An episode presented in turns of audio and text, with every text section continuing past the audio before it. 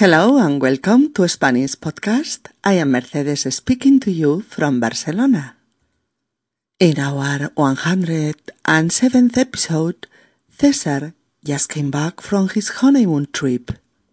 He married two weeks ago and he got very upset because his best friend, Gerardo, couldn't come to event. And Cesar heard about it just the same day he married. Cesar and Gerardo are going to meet this afternoon to speak about what was the matter. Hola, queridos amigos, y bienvenidos a Español Podcast. Soy Mercedes y os hablo desde Barcelona. En nuestro episodio número 107, César acaba de volver de su viaje de novios, de su viaje de luna de miel. Se casó hace dos semanas y tuvo un gran disgusto cuando supo ese mismo día que su mejor amigo, Gerardo, no podría asistir a su boda. César y Gerardo han quedado para charlar y explicar cómo fue todo. Episodio número 107. Si me lo hubieras dicho, Vamos a enterarnos de lo que habría pasado si le hubieran dicho a César que su mejor amigo tenía la gripe H1N1 el día de su boda. Hola, tío. Felicidades. ¿Cómo va tu nueva vida de casado? De coña. Lo hemos pasado fantástico en el crucero. ¿Qué? Todo el tiempo en el camarote, ¿no? Todo no, pero. pero casi. Tocaba, ¿no? Bueno, ¿y, ¿y tú? ¿Ya estás bien del todo? Sí, ahora ya está, pero. Menudo susto cuando me dijeron que tenía la gripe A. Jo, tío. Cuando me lo dijiste, lo flipé. ya. ¿Y yo? Si me lo hubieras dicho antes, habría retrasado la boda. Venga, César, no te pases. Pero, pero no podía ir a contagiar a todo el mundo. Lo sé, lo sé. Pero te eché mucho de menos. Mira, si hubiera sido cualquier otra cosa, hubiera ido. Pero con una historia así, hubiera sido una irresponsabilidad. Bueno, Berta y yo estamos preparando una cena especial para los amigos más íntimos. Y tú serás el invitado de honor. Gracias, tío. Así podré compartir vuestra alegría. Bueno, ahora empieza a contarme los detalles del viaje de novios.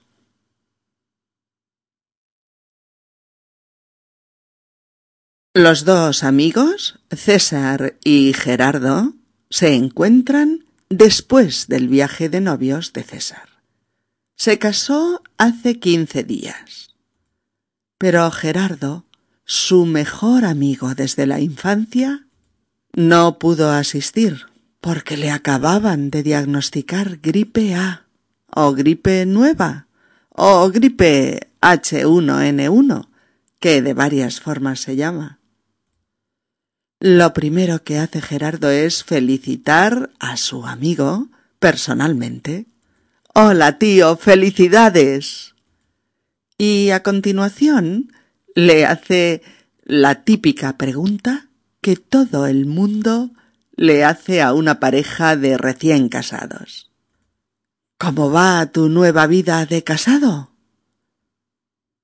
¿Cómo va tu nueva vida de casado? ¿Qué es como decir ¿qué tal tu nueva vida? o ¿qué tal te prueba el matrimonio? César dice de coña. De coña. Una forma vulgar del habla coloquial muy muy usada para decir muy bien, estupendo o magnífico.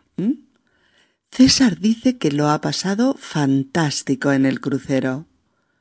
Un crucero, crucero, C-R-U-C-E-R-O, crucero. Un crucero es un viaje por mar que recorre varios destinos turísticos, un viaje de recreo en un barco que hace eh, varias escalas en diversos puntos de un recorrido turístico. Suele hacerse en grandes barcos eh, dotados de todas las comodidades y de algunos lujos, como piscina, gimnasio, mm, diversos restaurantes y cafeterías, diversas tiendas, buena comida, ocio y entretenimiento asegurados, en fin, todo lo que se pueda imaginar, aunque lógicamente cuantos más extras, más caro. Gerardo le hace también la típica broma que se les hace a los recién casados y, que es más propia de tiempos pasados cuando el viaje de luna de miel era la primera situación en la que los novios podían estar juntos todo el tiempo que quisieran. Dado que algunas parejas no habían mantenido relaciones sexuales eh, previas al matrimonio.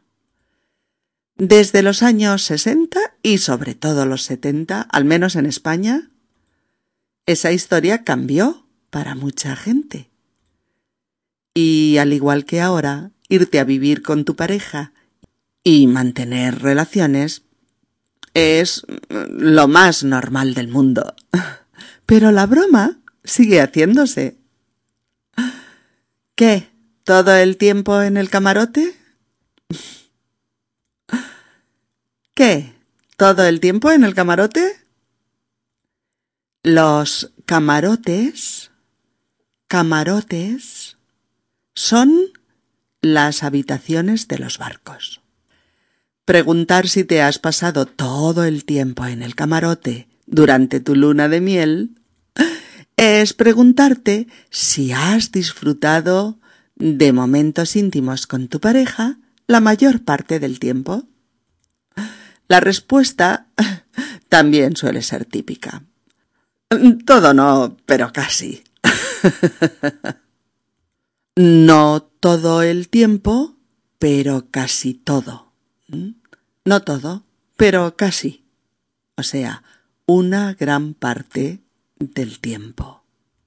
Y añade, tocaba, ¿no? Tocaba, ¿no? Tocar, T-O-C-A-R,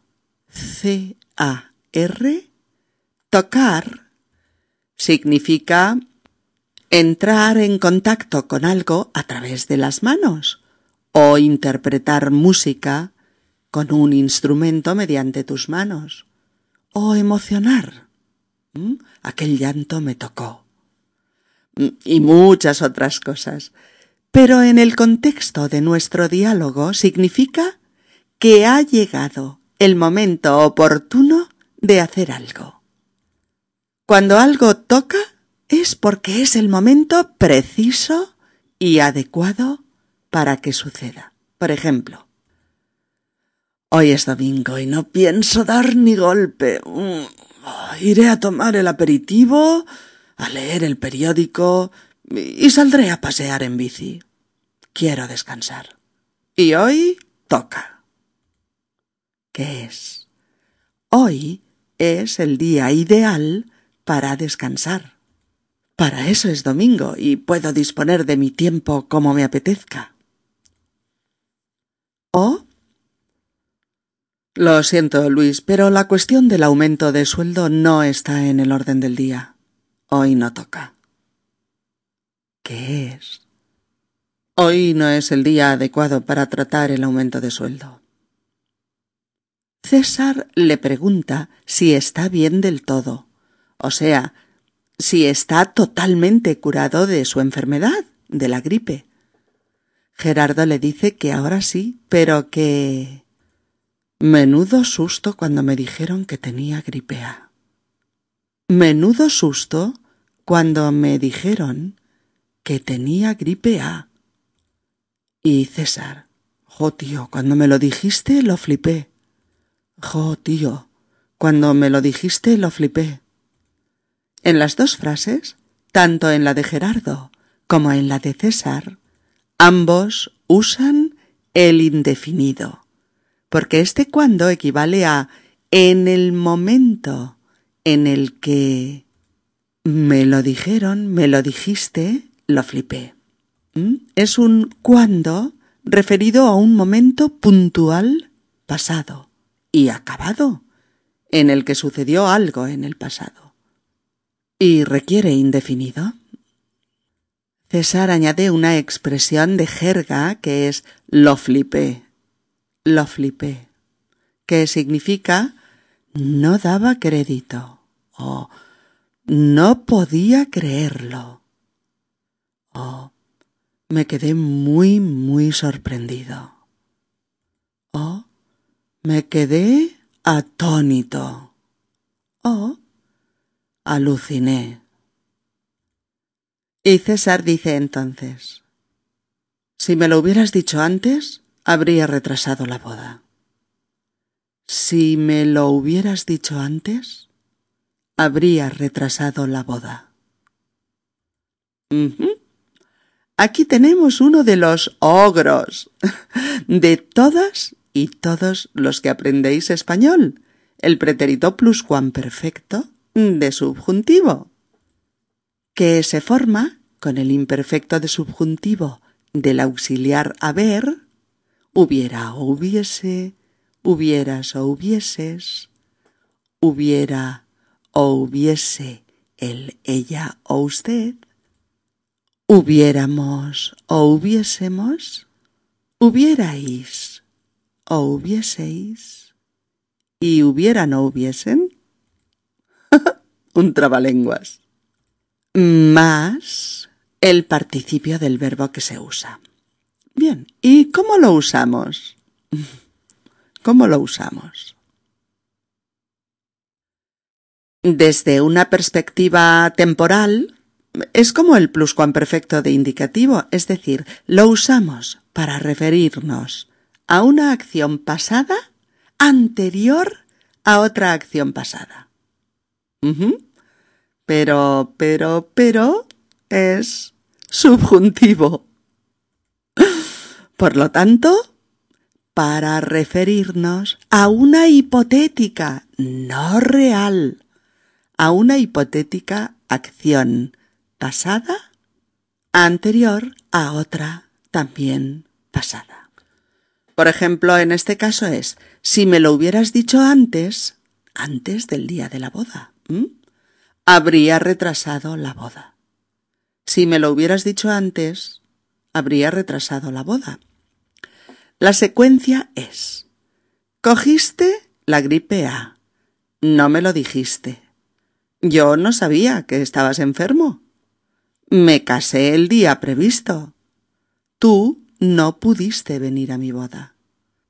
De haberlo sabido, habría retrasado la boda. Para evitar todas estas frases, construimos una oración condicional con sí, con pluscuam de subjuntivo y condicional compuesto.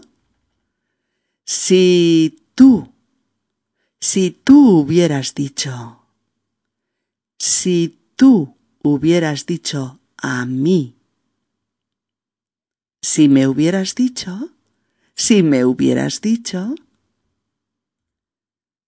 que que tenías la gripe A, que es si me lo hubieras dicho, si me lo hubieras dicho, si me lo hubieras dicho, y continuamos.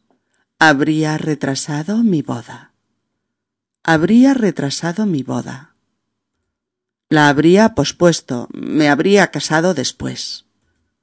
Si me lo hubieras dicho, habría retrasado mi boda. ¿Se entiende mejor ahora la frase? Gerardo le dice, no te pases, no te pases. pasarse, pasarse es exagerar algo. En este caso, darle a algo más importancia de la que tiene. Decir algo excesivo. Ciertamente Gerardo no podía asistir a un acontecimiento lleno de gente eh, a la que podía contagiar masivamente. Contagiar, C-O-N-T-A-G-I-A-R, contagiar. Contagiar es transmitir una enfermedad a otras personas. ¿Mm? El sustantivo derivado es el contagio de una enfermedad, el proceso de transmisión a los otros. Y el adjetivo contagioso o contagiosa. Por ejemplo, la gripe H1N1 es muy contagiosa. César le da la razón, pero le confiesa te eché mucho de menos. Te eché mucho de menos. Es decir, noté mucho tu ausencia o te añoré, te eché de menos. Gerardo le insiste en que si no hubiera sido la gripe A, habría ido a la boda. Pero fijaos bien en cómo lo dice. Si hubiera sido cualquier otra cosa, hubiera ido. Pero con una historia así, hubiera sido una irresponsabilidad. ¿Anda? ¿Y por qué usa pluscuamperfecto más pluscuamperfecto? Pues amigas y amigos, porque puede usarse también de esta manera y también es correcto. Mm, puede sonar mejor la otra forma, mm, la del condicional, pero hay mucha gente que usa el pluscuam de subjuntivo en ambas oraciones. Mm, ¿Y es correcto? Bien, pongamos ahora algunos ejemplos con ambas formas. Si no hubiera hablado un correcto español en la entrevista de trabajo, no me hubieran dado el empleo. Pero he hablado un correcto español y me han dado el trabajo. Oh. Si me hubieras hablado de tus dificultades económicas, te hubiera ayudado hace tiempo. Oh, te habría ayudado hace tiempo. Pero no me hablaste de ellas y no he podido ayudarte. Oh. Si me hubiera enterado de tu accidente, habría ido al hospital a visitarte. Oh, hubiera ido a visitarte. Pero no me enteré de nada y por ello no he ido a visitarte. Oh, si en aquella época hubiéramos tenido dinero, habríamos comprado un piso. Pero no lo teníamos. Por eso no pudimos comprarlo. Oh, si te hubieras disculpado a tiempo yo te habría perdonado. Ahora ya no me vale. Pero no lo hiciste, no te disculpaste. Por lo tanto, no te perdoné y no voy a hacerlo ahora. Oh. Si hubiera venido a la cena, le hubiera dicho lo que realmente pienso de él. Pero no ha venido y no he podido decírselo. Oh. Vaya, está cerrado. Si hubieras llamado previamente por teléfono, te habrías ahorrado el viaje. Pero no llamé y por eso el viaje ha sido inútil. Oh, si me hubiera dicho que era casado no habría empezado a salir con él. No me lo dijo, por eso empecé a salir con él. Oh, ¿lo ves? Si hubieras estudiado, habrías aprobado. Pero no has estudiado nada y has suspendido. Si me hubiera casado con Miguel, seguro que hubiera sido feliz con él. Pero no lo hice. No me casé con él. Y nunca sabré si habría sido feliz con él. ¿Oh? Si hubiera sabido que veníais, hubiera preparado una comida especial. Pero no lo sabía y no he preparado nada. Gerardo acaba con la frase con con una historia así, estar enfermo de gripe A, hubiera sido una irresponsabilidad ir a tu boda. Hubiera sido una irresponsabilidad ir a tu boda. Una irresponsabilidad, irresponsabilidad, es algo que hace una persona que no es responsable de sus actos. Una irresponsabilidad es una tremenda imprudencia, una insensatez que puede poner en peligro a otros, un comportamiento temerario. Finalmente, quedan para una cena que Berta y César están preparando para los amigos más íntimos y siguen charlando sobre el viaje. Oigámosles de nuevo. Hola, tío, felicidades. ¿Cómo va tu nueva vida de casado? De coña, lo hemos pasado fantástico en el crucero. ¿Qué? ¿Todo el tiempo en el camarote, no? Todo no, pero casi. Tocaba, ¿no? Bueno, ¿y tú? ¿Ya estás bien del todo? Sí, ahora ya está, pero menudo susto cuando me dijeron que tenía la gripe A. Jo, tío, cuando me lo dijiste lo flipé. ya, y yo. Si me lo hubieras dicho antes habría retrasado la boda. Venga, César, no te pases. Pero no podía ir y contagiar a todo el mundo. Lo sé, lo sé, pero te eché mucho de menos. Mira, si hubiera sido cualquier otra cosa hubiera ido, pero con una historia así hubiera sido una irresponsabilidad. Bueno, Berta y yo estamos preparando una cena especial para los amigos más íntimos. Y tú serás el invitado de honor. Gracias, tío. Así podré compartir vuestra alegría. Bueno, ahora empieza a contarme los detalles del viaje de novios. Bien, amigos y amigas, en otros episodios insistiremos sobre otros usos del pluscuamperfecto de subjuntivo, pero hoy repasad despacito y poniendo los cinco sentidos estos usos condicionales e hipotéticos que se dan en nuestro diálogo y oíd varias veces los ejemplos. Incluso repetidlos, si os animáis. Claro que sí. Veréis cómo los vais incorporando cada vez con más soltura. Desde una Barcelona otoñal, con olor a castañas asadas en algunas esquinas de la ciudad, y con los bosques de toda Cataluña rebosantes de exquisitas setas, os enviamos nuestros más afectuosos saludos. Hasta pronto.